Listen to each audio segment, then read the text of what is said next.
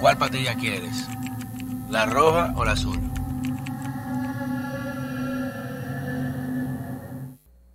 Señores, bienvenidos a otra entrega de este su canal de YouTube, Pedro Manuel Casals, el cuarto bate. Y ya, como lo prometimos, lo prometido es deuda, el Team Cuarto Bate ya sube a otro nivel, ya estamos en grandes ligas a través de Televisión Nacional, de este su canal más moderno y favorito, N16, canal 16 donde vamos a estar transmitiendo este contenido especial con estas modernas instalaciones y con más sorpresas que vamos a poder llevarle a ustedes desde el acceso directo que tendremos con llamadas, tweets, las conversaciones, a entrevistas, otro formato mucho más avanzado y completo para que puedan seguir disfrutando este contenido de la comunicación alternativa que gracias a Dios hemos tenido las puertas para poder llevarlo a todos ustedes. Y vamos a seguir creciendo, eso no lo para nadie, nadie lo para, así que prepárense. Miren, eh, las redes están incendiadas con un tema que se ha dado y que ha causado una división de opiniones entre quienes entienden fue un acto eh, leal, noble, meritorio, oportuno, a quienes entienden que se trató de una desconsideración innecesaria. Y estamos hablando, obviamente, de la reacción del ministro de Educación, Ángel Hernández, ante la visita de la Comisión de Educación de la Cámara de Diputados en su despacho. Yo quise estudiar bien los videos y ver desde cómo se fijó este tema, este encuentro, eh, el tema, antes de emitir una opinión. Porque si uno se iba de lado y lado ahora mismo, tú caes en un, tema de atriba que tú no sabes quién está apoyando, ni qué está bien, ni qué está mal. Y usualmente suelo serlo, pero no, no, no voy a dejar de serlo ahora, que es abogado del diablo. Y yo entiendo por lo que pude atisbar y, ver de, toda la escena, no solamente los clics que pontaron, sino el preludio, las cartas de fijación de cita, la visita al despacho, todo. Creo, y aunque a mucha gente eh, le sea impopular esta opinión, porque la gente enfoca con mucha justeza, con mucha razón, su resentimiento, su odio, su malestar, contra un cuerpo legislativo que lamentablemente ha dado más cosas negativas que hablar que positivas. Y por eso la gente entiende de que qué bueno que se les trató como basura o como eh, eh, perritos desconsiderados a esos diputados. Porque no olviden que hace apenas unos meses estaban hablando de que si los diputados eran príncipes y que debían ser tratados como tales. Y la gente le molesta eso, porque molesta esos privilegios que muchos ciudadanos comunes no tienen.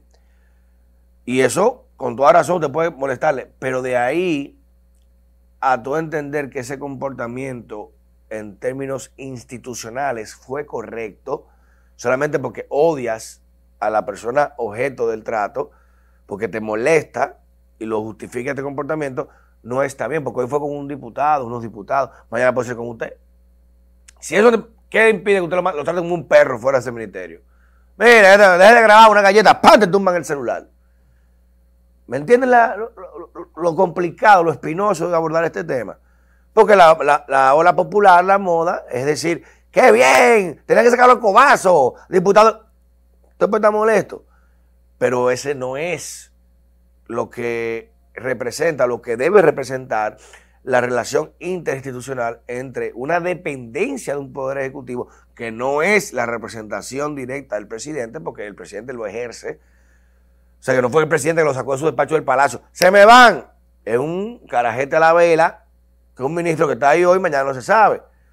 Y que no fue elegido por voto popular. Usted le puede mandar a los diputados que usted quiera, pero son elegidos. Gente votó por ellos. Nadie votó por Ángel Hernández. Y aquí que vengo a, centrar ya el tema jurídico protocolar de este tipo de situaciones. Y se da, por eso digo que investiguen el preludio para que no se vean que la cosa es como la quieren poner ahora del Departamento de Comunicación del Ministerio, que entiendo que ha creado un grave error al tratar de desligarse. Igual como eso que hablamos ayer con el tema de Irene Montero. Yo, te digo idiota, pero digo, no, no te digas idiota, aquí te quería I, pero con la D te puse la O. Explicate lo que te están diciendo. No, no, te, te di una galleta, pero no, no, e, era matando un mosquito, tú tenías ahí. ¡Pam, coño! Es que el mosquito se voló y se fue, pero te la galleta. Ah, pero el motivo no fue darte la galleta, fue un mosquito. No, se sabe. Y hay que entender algo. El preludio de esto refiere a una comisión de educación de diputados que por medio de una comunicación, o sea, que no fue de que, Ángel, ¿en qué tú estás? Mira, va a pasar por allá a, beber un café. ¿Tú me esperas? Eh, sí, está bien, habla. Nos vemos ahora. ¿Tú me puedes recibir un momento? No, fue una comunicación que se le envió desde la Comisión de Educación a su despacho, requiriéndole precisamente una visita, una cita para conversar temas relativos a esa comisión. Porque yo espero que ahí no fueron a hablar de números. Y que mira, va a ser el 16. Eh, tú viste, pero este, este salió ayer. Yo creo que no fueron a hablar de números. Fueron a hablar de un tema relativo a esa comisión. O no fueron a pedir un favor. Mira, abreme una acuerdo. Entiendo yo. Y más, cuando ese ministerio está ahora mismo siendo escrutado por varias situaciones, entre las cuales está los videos que estamos viendo de niños tomando clases en el suelo, en matorrales, en tierra, eh, como se supone que eso era la imagen del pasado, luego del 4%, que si ya bien se supo no sirvió para nada en mejorar la educación, por lo menos era para construir, para que no faltaran aulas, para que no faltaran escuelas. Ya que no se invirtió en profesores, ni en mejorar la clase, ni en mejorar la calidad, estaba bien, pero por lo menos era para construir aulas.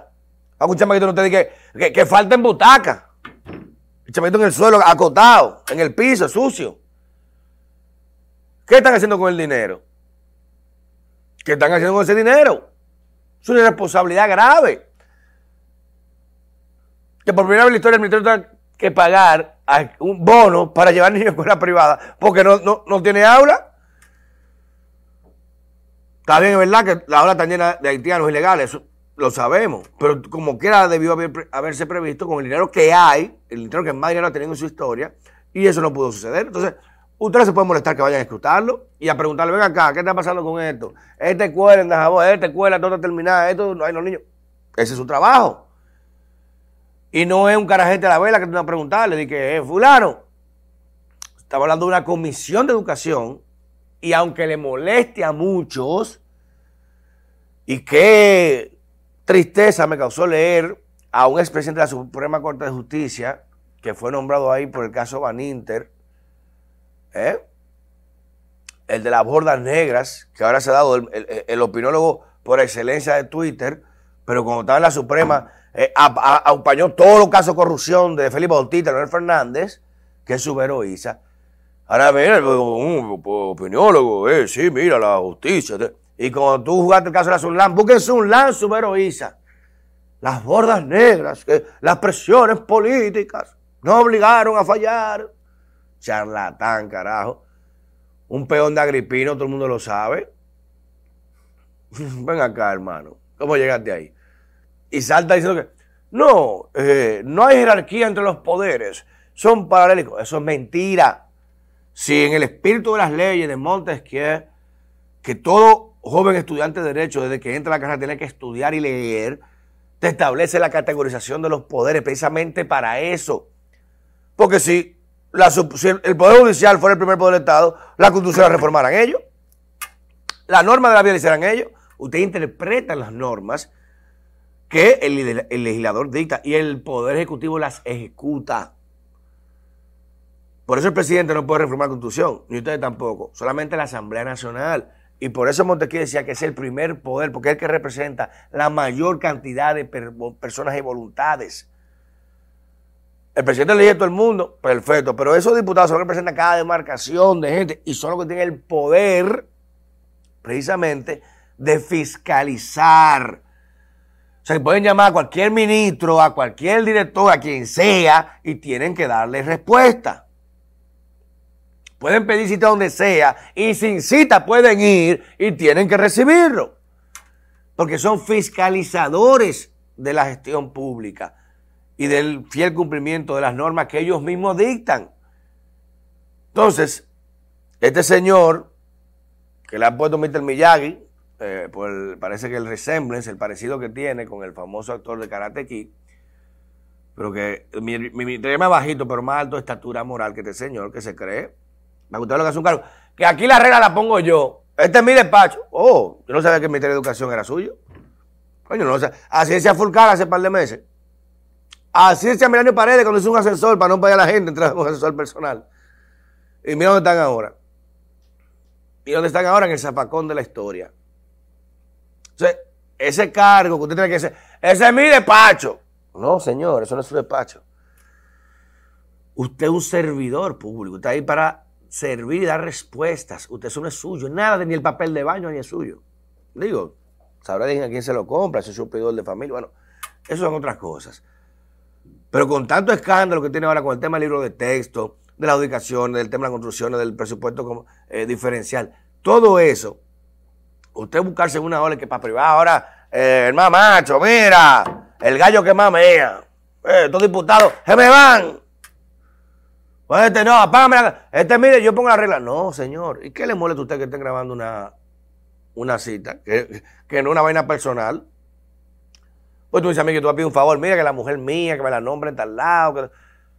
Pero no, es un tema de trabajo. Pues, mejor yo que graben 10 veces. Que graben, pongan 20 cámaras. Y le dimos, ¿qué tú quieres? Toma, transparencia. Pero ¿cuál es la actitud? La soberbia, la prepotencia, que antes veíamos eso en el PLD y lo vimos eh, eh, manifiestamente, abiertamente, saludos Gustavo Montalvo, saludos José Ramón Peralta, saludos a Don Guerrero, que se crean dioses del Olimpo, y a cualquiera te mandaban para el carajo, y ahora están en su casa, oye, oyen una sirena de ambulancia y se meten abajo de la cama. No pueden ni dormir, que hay una vaya asustado. Yendo al médico todos los, todos los viernes que para que le den certificado, vaina. Entonces, un mensaje, Hernández y lo hablaba hoy con un gran amigo, padre de un de mi hermano, que me dijo, mira, los cargos, hermano, el, que no mantiene su esencia con un cargo, ¿eh? después que lo quitan, es capaz de matarse. Porque pierdes tu norte como ser humano. Tú crees que el cargo eres tú. Y el cargo no eres tú. Tú eres el cargo. Y cuando te quitas el cargo, tú sigues siendo tú. Y esa es la diferencia entre tener integridad y ser un don nadie. Cambio fuera. Le dimos duro.